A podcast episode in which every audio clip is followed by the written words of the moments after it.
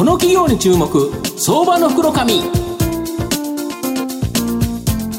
のコーナーは人材業界で他社がやらない真似できないを実現する企業インターワークスの提供 SBI 証券の政策協力でお送りします。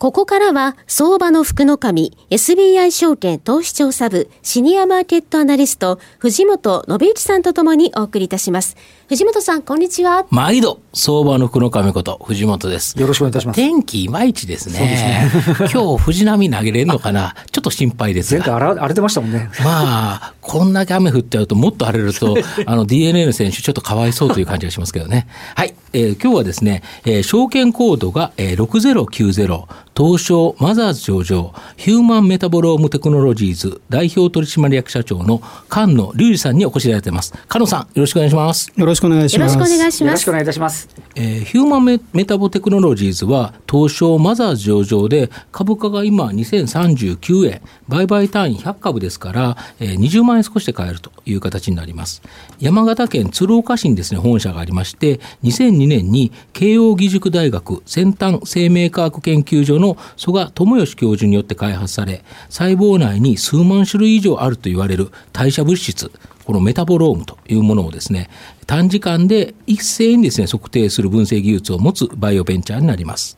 同技術をコアとしてですね、受託解析と人の体の状態を客観的に測定し、評価するための指標のバイオマーカー、こちらのバイオマーカー探索の2つの事業を柱にですね、メタボロミクスビジネスを展開する研究開発型企業になります。製薬、医療、食品、科学などの分野でですね、研究開発を支援しており、特にバイオマーカー探索においては、診断薬メーカーとの共同研究だけでなくですね、独自に開発も行ってまして、有望なバイオマーカーの選出も成功していると。で、えー、有望なのはこのうつ病なんですが、うつ病検査キットの製品化も近づいていると。まあ、今後大きな成長を期待できそうだという形なんですが、なんかメタボというとですね、なんとなく藤本のような 若干、若干というかだいぶですけど、太めのですね、方を想像してしまうと。えー、視聴者の方にも結構おられるんじゃないかと思うんですけど、このメタボロームについて教えていただきたいのと、また、御社のですね、分析技術を使うと、どのようなことが可能になるか、あの、社長教えていただきたいんですか？はい。まさしく藤本さんがおっしゃってる通りで、はい、私も IR の時にですね、はい、えー、社長社長メタボの割メタボじゃないじゃないですかとか言って、ね、私は、いや、脱ぐとすごいんですよってこう言ってですね、ちょっとこう笑いを取ってるんですけども、あの、そのメタボというのはメタボリックシンドロームというのの、うん、えー、い。わゆる代謝異常ということを示す、はい、えー、略なんですね。うんうん、で我々メタボロームというのは、えー、メタボという語源一緒なんですけども、代謝物全体を表す、えー、ものをメタボロームと言っています。で、我々技術というのは、その代謝物全体をいかにたくさん、えー、同時に一気に測るかという技術を改良しまして、うんはい、それで現在に至っているということになります。で、実際にですね、えー、メタボローム、代謝物を全体を測ると何がいいことがあるかというと、はい。まあ、いわゆるこう健康な人と、えー、いわゆる病気の人の、はいはい、例えば血液のですね代謝物を比較すると、はい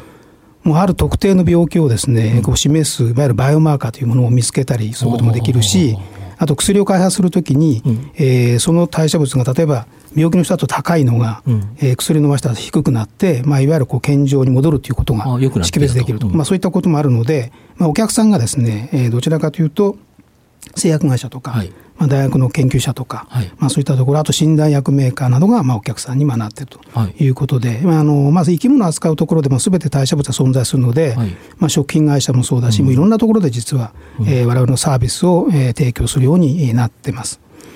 なるほど。あの受託解析においては、今まではですね、製薬とか医療、まあ、大学とかこういう分野の受託が主だったと思うんですけど、最近ですね、なんか食品企業さんからの受託が増加していて、実際にですね、ヨーグルトとかワインでですね、御社のこのメタブロームの解析技術、これが使われてるそうなんですけど、ちょっと具体的に教えていただきたいですね。あの皆さんご存知のとおり、2015年に、はいはい、えー、機能性表示食品の登録ができるようになりまして、でその関連のですね、えー、まあお仕事がすごくこう増えてきてい。るとい。うのがあります。例えば具体的な例で言うとヨーグルト、うん、まあ、ヨーグルトって皆さんあの本当たくさんのブランドが、えー、出てますけども、ね。はい、えー、これ我々全部分析しました。はい、でそうするとですね、実は、えー、たくさん売れる売れ筋のヨーグルト特有のですね、はい、まあ、日本人好みなんですかね、まあ、そういった、えー、代謝系のものが分かってくるのと、うん、あとは、まあ、新しい例えば機能性のある、まあ、乳酸菌をですね、うん、発見しましたというと、うん、まあ、それだけでやるとなんかこう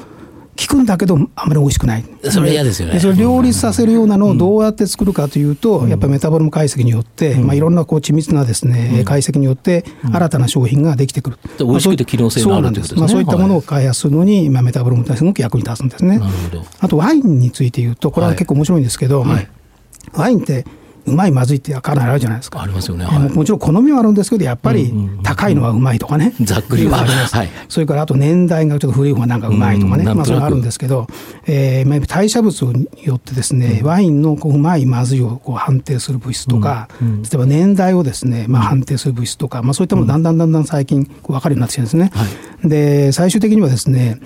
価格と、要するにある代謝物との相関というのをですね、見ることができるんじゃないかというようなことをちょっと考えていて、えー、ワインで HMT インデックスみたいなやつを作ってね。すごいですね。でそうするとですね、えー、もう、例えば、測ると、このワインはいくらぐらいの大体の 価値がありますよということをですね、なんかこう示すことができる。逆に言えば割安なワインを探すことができるそうです、割安もあるし、これちょっとなんか高いんじゃないのとかっていうのも分かることができる。まあそういったことをですね、やりました。まあ、というか代謝物を測ることっていうのは、実はいろんなことをですね、実は見つけたり、えー、決めたりですね、することができるんですね。ですからいろんな分野に実はこれからも使われていくと思います。なるほど。あと御社独自のバイオマーカー探索の中からうつ病に関するバイオマーカーを発見し、まあ、簡単にうつ病が審審査できるで診断できるですね検査キットこれが開発されたそうなんですが、まあ、状況と今後の見通しを教えていただきたいんですが。すね、あの今研究用試薬っていうのがですね、うん、ようやく完成しまして、まあ、これを世の中に今提供していこうと。うん、で今年度中に、うん、えー、まあ、いわゆる市販、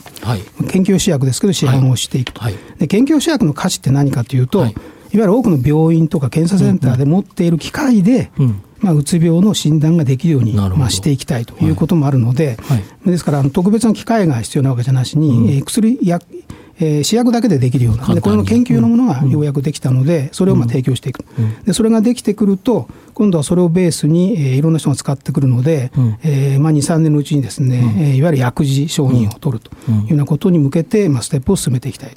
うん、でやはりうつ病というのは、世界に3億5千万人、そんなに、えー、患者がいると言われているので、ものすごく大きな実は社会貢献にもなっていくし、客観的な指標での診断ができていくというのは、すごく実は、えーまあ、診断のイノベーションにつながっていくんじゃないかということで、ものすごく大きな可能性を持つ、えー、ものになっていくと思います。で例えばあの我々の試算なんですけども、2029年度に、うん、えー、これが本当に世の中に登場していくと、うん、えー、1050億円の売り上げに、まあ、なるというシミュレーションもあります。御社時価総額百何十億ですね、今。はい。はいはい、ですから、まあ、ものすごく大きな収益になっていくのかなというふうに考えているところなんですよね。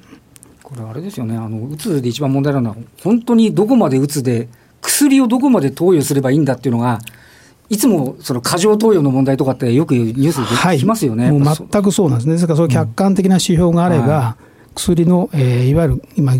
状況、どういう状況になってるから、どのくらいの薬の量でいいっていうことをですね、うん、お医者さんが割と客観的な、えー、数値で見ることができる、でそれはものすごく大きな貢献ですよね。だってあのやっぱりねいつ辞めるかってなかなか難しいじゃないですか。で量を減らすっていうのもなかなかリスクもあるので、まあ、その辺を客観的な仕様で見れるっていうのはものすごく大きな価値になっていくと思うんですよね。あとやっぱ働き方改革の中で、社員にやっぱり自殺されると、企業、ものすごく困って、今、大変なことになっちゃってる、こうすると、やはり企業側もこういうものを使えば、きっちり測れるっていうことでいうと、ね、自己診断みたいな。本当に今、大事なんですね、自己診断も大事だし、うん、あと例えば、えー、もしうつにかかっちゃった人、どのタイミングで会社に職場に復帰させるかっていうのも、うんなかなか難しいんですよね、うん、まあ、そういったもうタイミングとかですね、そういうのも示す客観的な指標があると、比較的、えー、いわゆるこう社員をですね健康の管理を、えー、いわゆる客観的にできるように、まあ、なっていくんじゃないかなというふうに思ってます。キットはどうですか、臨床試験、あの一応、薬事通すときやるんですよね。やります。それ、いつぐらいのスケジュール感はどんな感じなんですか、えーとまあ、今から1、2年のうちにですね、はい、まあ、その辺をやりたいというふうに考えているところです。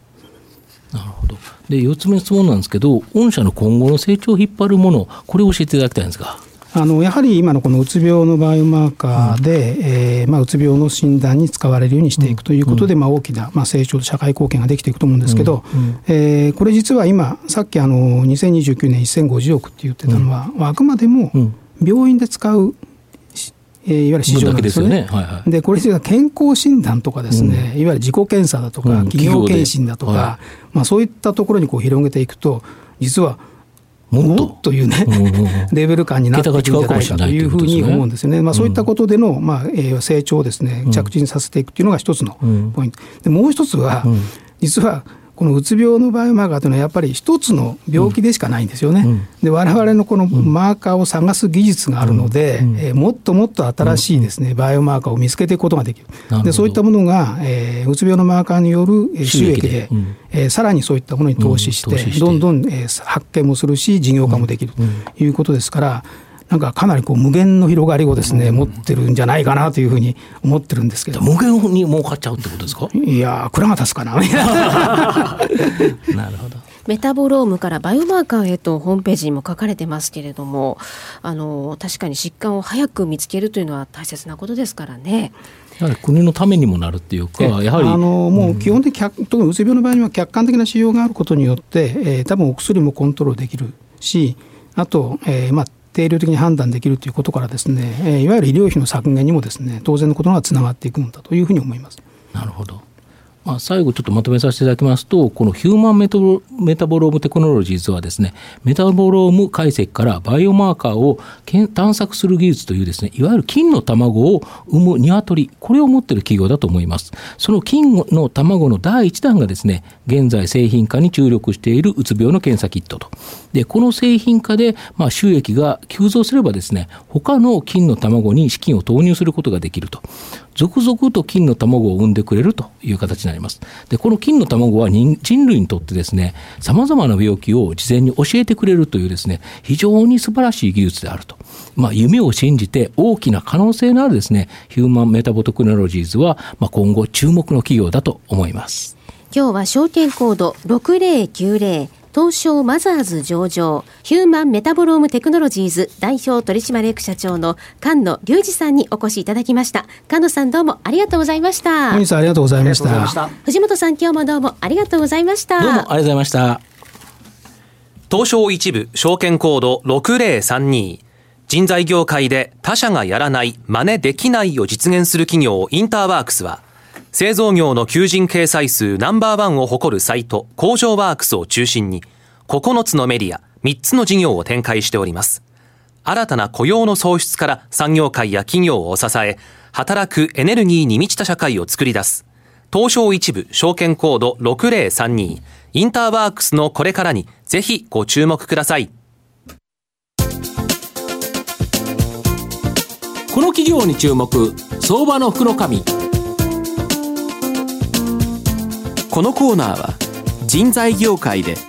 他社がやらない真似できないを実現する企業インターワークスの提供 SBI 証券の政策協力でお送りしました。